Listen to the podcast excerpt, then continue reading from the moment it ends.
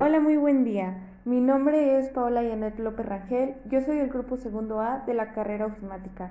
El día de hoy traigo un podcast sobre los dispositivos de almacenamiento y su evolución. Los dispositivos de almacenamiento informático han cambiado mucho en las últimas seis décadas. Por difícil que sea de creer, en este mundo actual de unidades flash y de uso compartido en archivos de Internet, lo habitual era tener que utilizar pilas de tarjetas perforadas para almacenar y transmitir datos.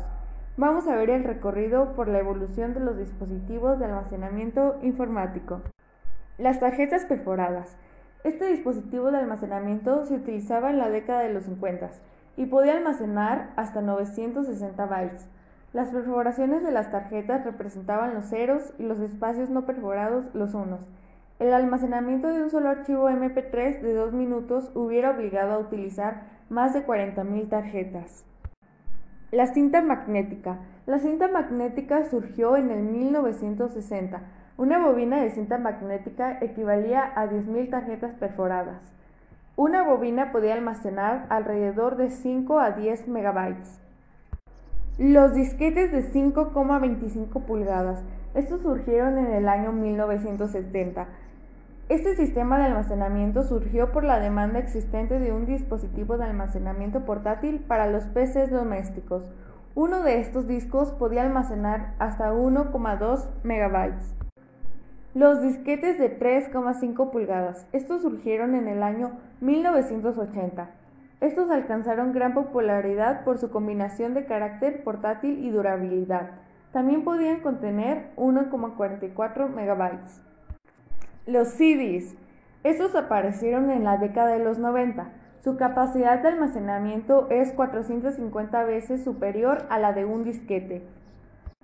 Los discos zip. Estos surgieron en el año 1994.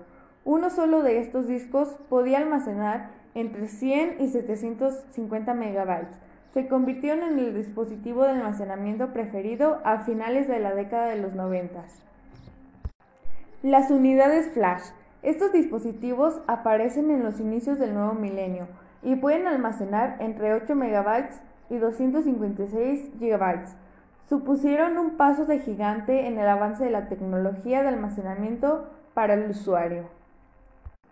Los discos duros portátiles. Un disco duro portátil puede almacenar entre 25 GB y 4 TB y son útiles para hacer backups de archivos de gran tamaño, como los de contenido de video.